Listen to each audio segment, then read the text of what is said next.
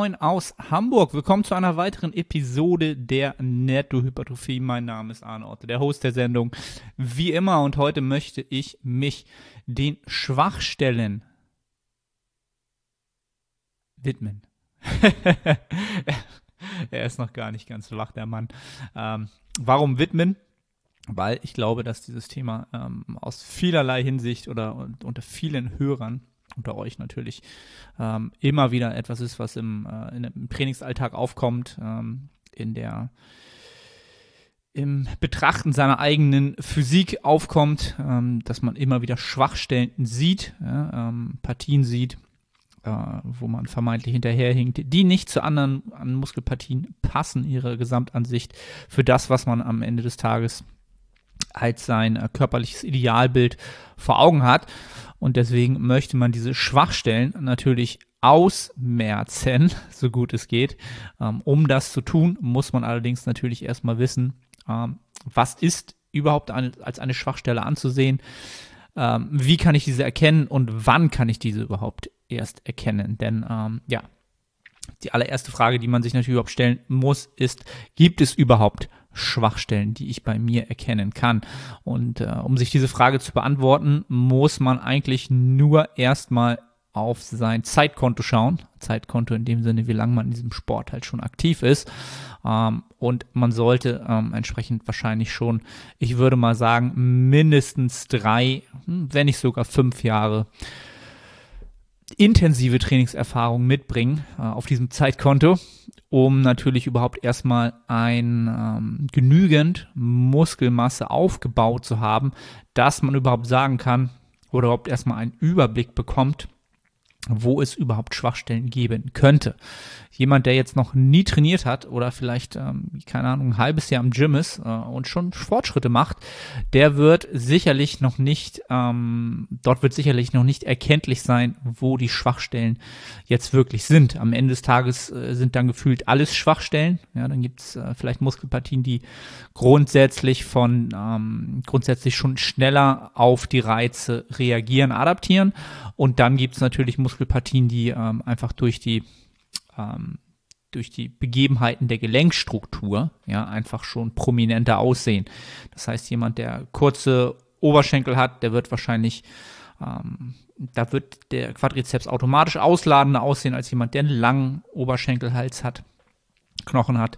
Ähm, von daher, ähm, ja, gibt es da halt noch nicht so viel zu analysieren oder zu viel bewerten, äh, in der Hinsicht, dass man jetzt überhaupt schon mal rausstellen könnte, wo diese Schwachstellen dann nun liegen könnten.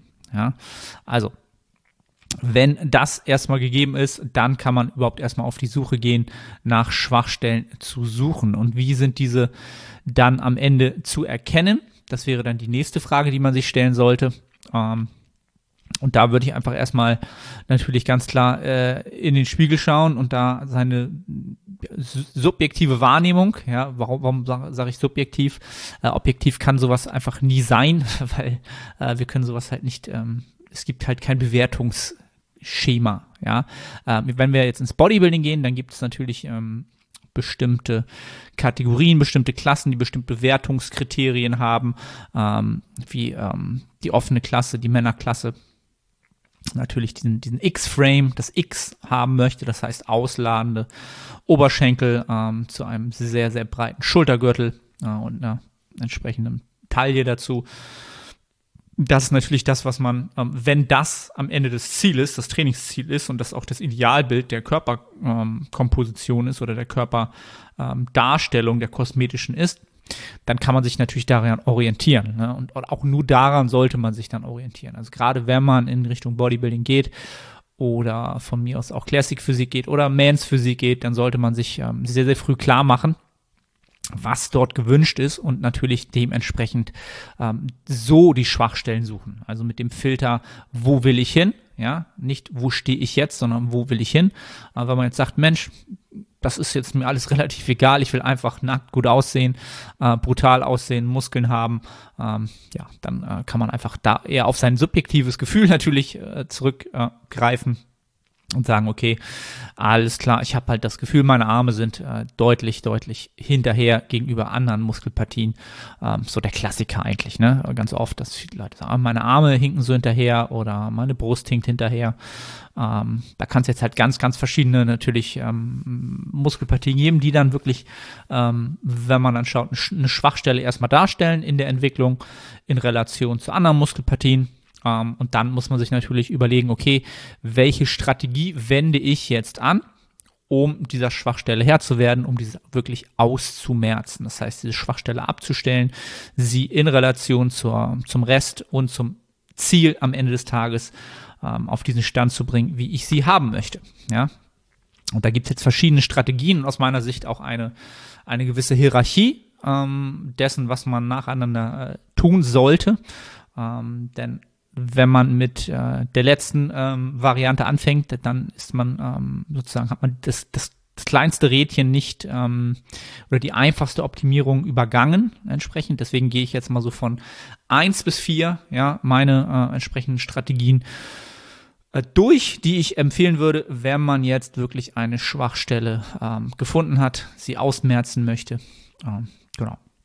Strategie Nummer eins, und das ist, äh, deswegen kommt sie auch an allererster Stelle, immer das Erste, was ihr tun solltet, wenn ihr eine Schwachstelle ausmacht, ähm, eine entsprechende Muskelpartie ausmacht. Seid dort wirklich sehr ehrlich zu euch und, und mit euch selber ähm, in Bezug darauf, wie hoch ist die Qualität des Reizes für diese Muskelpartie. Das heißt, bin ich neuronal effizient? Neuronal effizient heißt am Ende des Tages wieder nichts anderes, wie viele Muskelfasern kann ich im entsprechenden Muskel aktivieren und zu einem welch, zu welchem Grad, also zu, zu, zu welcher Stärke kann ich die einzelne Muskelfaser aktivieren, ja. Und das miteinander ähm, multipliziert gibt dann sozusagen den, ja, den Gesamtreiz her, ja. Und dafür müssen wir halt neuronal effizient sein, um die Fasern zu rekrutieren und sie stark zu rekrutieren, ja. Ähm, und diese Qualität des Reizes, die ist halt ähm, in vielen, vielen Fällen das Problem dieser Schwachstelle. Das heißt, entweder bin ich da einfach nicht sonderlich gesegnet. Ja, es gibt immer Muskelpartien, äh, die man äh, grundsätzlich sehr, sehr gut ansteuern kann und stark ansteuern kann. Das kann auch sehr, sehr stark damit zusammenhängen, dass es auch wieder von der ähm, Skelettstruktur einfacher ist, diesen Muskel auf Spannung zu setzen oder dort ähm, ein Hebel entsteht, der diese Muskelspannung, ähm, ja, wie soll ich sagen, also eine höhere mechanische Spannung ähm, erlaubt, ja, als äh, in Relation vielleicht zu anderen Partien. Und es gibt natürlich immer einen Ankerpunkt für euren, für eure, für euer Nervensystem, für diese, für diese Neuronen, die dann halt feuern, ja. Und wenn ihr dann eine Muskelpartie habt, in der ihr ähm, neuronal sehr effizient seid, das heißt, ihr könnt äh, viel Gewicht bewegen, habt auch ein äh, gutes Muskelgefühl, eine gute Kontrolle und vielleicht auch ein gutes Muskelgefühl, das heißt, ähm, ja, ihr, ihr könnt es sogar sehr, sehr gut spüren. Dann ist das natürlich ein gewisser ähm, Richtwert für das Nervensystem, ähm, wie ihr dann andere Übungen entsprechend wahrnehmt oder die Muskelpartien halt wahrnimmt, in denen ihr halt entsprechend nicht so gesegnet seid. Ja. Ähm, genau. Und diese Reizqualität, die kann ich jetzt natürlich über bestimmte Maßnahmen ähm, optimieren. Ja. Ganz klar ist dabei natürlich zuerst an dieser entsprechenden, an, an der sinnigen Technik zu arbeiten. Technik heißt es, ich möchte den Muskel ähm, auf einer entsprechenden Muskellänge ansteuern, zu einem hohen Grad ansteuern und das so tun, dass es ähm, möglichst effizient ist für meine ähm, für meine Skelettstruktur. Ja, dafür muss ich auf was achten. Ich muss darauf achten, dass ähm, diese Übung, die ich auswähle, diese äh, Parameter halt sinnig, ähm, wie soll ich das sagen, die, die das möglichst einfach machen, ähm, standardisierbar machen und äh, vom Setup für mich so ähm, zu wählen sind, dass ich möglichst stabil bin, konstant Spannung, ähm, sowohl exzentrisch als auch konzentrisch, das heißt bremsend und bewegend ähm, aufbringen kann. Ja, ganz oft ist es vielleicht auch einfach so, dass man an einer bestimmten Übung hängt, die ein vielleicht jemand anders als die Übung überhaupt für diese Muskelpartie ausgegeben hat, weil diese Person damit sehr, sehr gute Erfolge erzielt hat und vielleicht auch mit Athleten sehr, sehr gute Erfolge erzielt hat. Für dich allerdings halt überhaupt nicht das erfüllt, was wir haben wollen, nämlich diese neuronale Effizienz, von der ich anfangs sprach. Ähm, da gilt es halt wirklich, ähm, auf die Suche zu gehen nach den Übungen, die das natürlich diese neuronale Effizienz möglichst bieten, ja. Und dann kann ich natürlich die Reizqualität ähm, deutlich erhöhen. Das heißt, erstmal wirklich darauf achten, okay, sich filmen ganz klar, zu schauen, okay, bewege ich den Muskel wirklich ähm, in dem Bewegungsumfang und auch wirklich ähm, über das Gelenk und einzig und allein das Gelenk, äh, was ich haben möchte, wenn es eine sehr isolierte Übung ist, ähm, und dann mal überhaupt erstmal reinfühlen, ähm, entsprechend, ob der Reiz da ist. Ja? Und Reize entsprechend zu ähm, bewerten und zu kategorisieren, ist natürlich immer schwer. Ja? Äh, man kann jetzt verschiedene Parameter heranziehen. Natürlich das Muskelgefühl, was jetzt ähm, auch nicht überbewertet werden darf. Gerade je schwerer die Übung wird oder je mehr Stabilisation diese Übung verlangt oder je mehr, mehr Gelenke beteiligt sind und mehr Stabilisation über den Rumpf nötig ist, desto weniger kann ich auf dieses Muskelgefühl ähm, auf diese Mind-Muscle-Connection geben. Je stabiler ich bin, ähm, desto eher kann ich wahrscheinlich dort auch ähm, einfach äh, reinhören und gucken, okay, spüre ich die Muskelpartie dort, wo ich sie jetzt kosmetisch mehr ausprägen möchte. Ne, das ist natürlich ein ganz klares Indiz, äh, nicht das einzige. Ähm, dann kann man natürlich auch noch im Nachgang ähm, reinhören, okay, ist der ist da ein Pump? Merke ich, dass der Muskel genau dort durchblutet ist, ordentlich auf Pump ist, dann äh, könnt ihr auch sehr, sehr sicher sein, das Blut geht dahin, wo ähm, Muskelstruktur ähm, aktiviert wird ja, und schon habt ihr einen Treffer gelandet. Ja. Und wenn sich das verbessert und ihr auch merkt, dass ähm, diese Parameter gegeben sind in Relation zu vorher, dann habt ihr die Reizqualität einfach optimiert. Und ganz oft ist es halt der Fall, dass das vorher halt überhaupt nicht gegeben war oder zu einem deutlich geringeren Grad ähm, nur gegeben war. Ja? Das heißt, ähm, sich damit grundsätzlich zu befassen. Ähm Moin Moin aus Hamburg nochmals, Arne hier. Ich unterbreche kurz, um dich auf unseren Coaching-Service aufmerksam zu machen.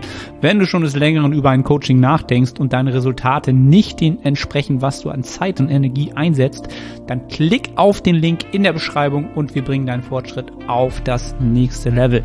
Sichere jetzt ein kostenloses Erstgespräch. Ich freue mich von dir zu hören gerade bei den Schwachstellen ist oftmals schon eine ähm, Optimierung, ja, die einen ähm, sehr schnell merken lässt, warum diese Schwachstelle entstanden ist und auch dann ganz klar ähm, auf der Hand liegt, was man nun tun kann, um diese Schwachstelle auszumerzen, nämlich die Qualität einfach zu erhöhen. Ja.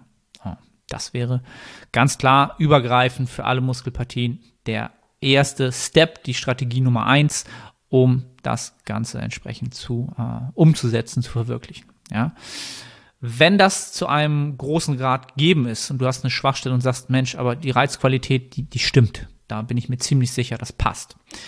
Was ist dann die zweite Strategie, die ich dann anwenden kann? Das Priorisieren, ganz klar. Das Priorisieren in jeglicher Hinsicht dieser entsprechenden Muskelpartien, die als Schwachstelle dastehen.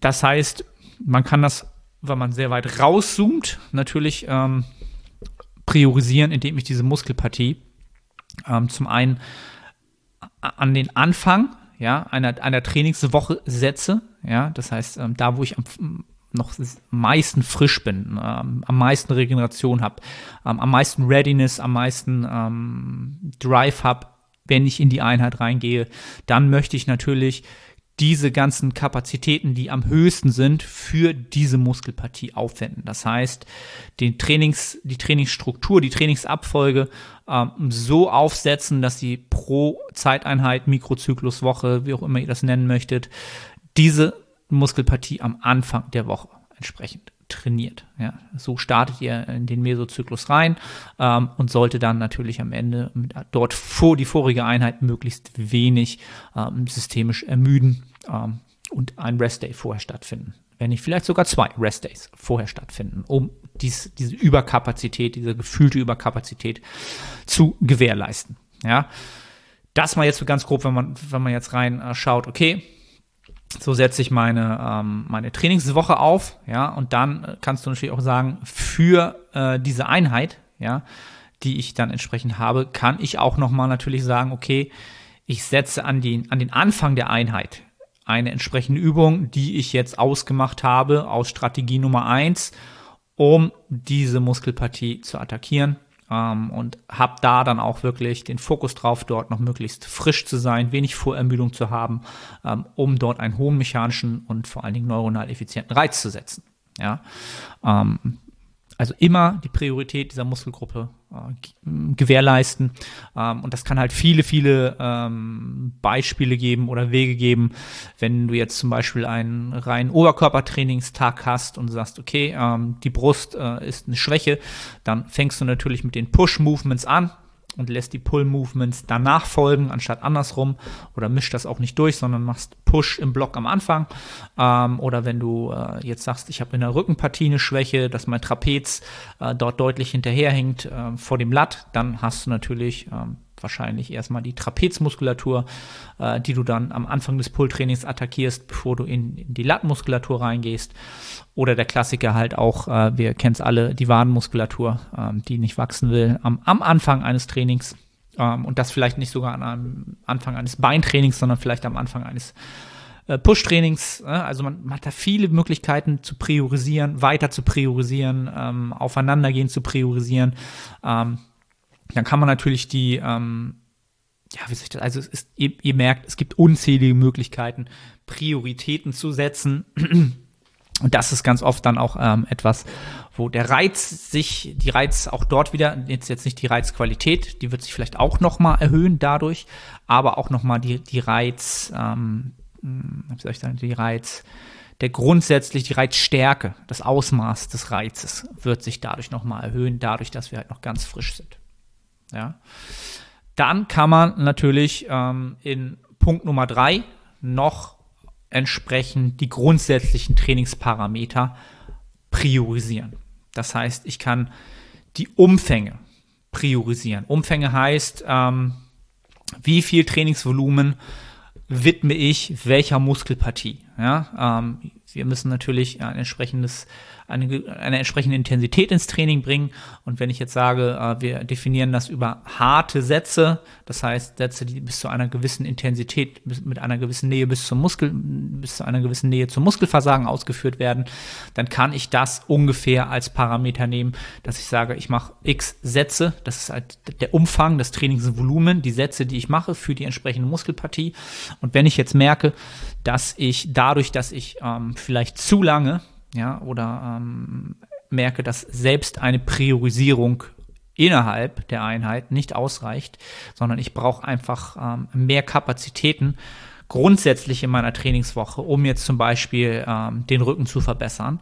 Das heißt, ich muss auch mehr Arbeit da reinstecken von der Arbeit, die mir als Gesamtkapazität zur Verfügung steht, dann kann ich diese Umfänge halt entsprechend priorisieren und sagen, okay, dafür sind meine Beine recht gut, ja, dafür nehme ich halt entsprechend vielleicht ein paar Sätze von den Quads äh, vom Quadrizeps raus und ähm, bringe halt diese Arbeits, diesen Invest an Arbeit, an Energie und Zeit in, meine in mein Rückentraining über. Ja, und dann habe ich diese Umfänge entsprechend priorisiert. Ich habe das Trainingsvolumen umverteilt, um dort mehr ähm, Reiz zu setzen und entsprechend natürlich auch im Umkehrschluss Reiz Gegenwert dazu ist halt immer Ermüdung, ähm, auch dort Kapazitäten überhaupt zu haben, um natürlich diesen vermehrten Reiz zu regenerieren und dann auch noch die Adaption stattfinden zu lassen. Ja? Ähm, genau, das wäre Punkt Nummer drei. Und Punkt Nummer vier ist dann wirklich das Spezialisieren. Ja? Spezialisieren ist wirklich dann das letzte Mittel der Wahl. Dort kann ich halt auch die grundsätzlichen Trainingsparameter äh, nutzen, um zu spezialisieren. Auch hier kann ich dann könnte ich sagen, wirklich ein, ein sehr, sehr hohes Trainingsvolumen fahren. Ja, das ist äh, vielleicht eine Strategie, die dann ähm, wirklich nur praktikabel ist und bleibt bei sehr kleinen Muskelpartien wie den Armen, wie den Schultern, ähm, die halt wenig ähm, ja, Ermüdungskosten verursachen, ja, die unter Umständen auch, auch bei Muskelpartien halt wenig ähm, in der Dehnung beansprucht werden, ne, Stichwort seitliche Schulter. Ähm, dort kann man ähm, dann wirklich sehr, sehr hohes Trainingsvolumen äh, auffahren, um zu sehen, ob diese Muskelpartie dort ähm, besser darauf reagiert, mit mehr Adaption darauf reagiert. Ja.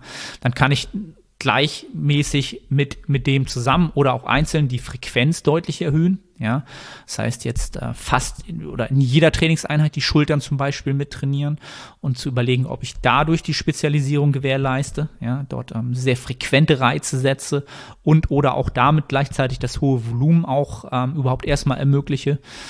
Oder ich kann äh, auch damit arbeiten mit einer überdurchschnittlichen Intensität. Also Intensität in dem Sinne, ähm, gemeint einer hohen ähm, relativen Intensität. Das heißt, ich arbeite vielleicht nochmal mit deutlich mehr äh, Intensitätstechniken, das heißt ähm, Dropsets, ähm, Supersätzen, Myo-Raps, Rest-Pause-Sets, solche Geschichten, ähm, bei der wir halt entsprechend die die Intensität sehr, sehr hoch halten, die relative Intensität. Sehr oft sehr viele, ähm, überdurchschnittlich viele Wiederholungen in der ähm, sehr, sehr starken Nähe zum Muskelversagen.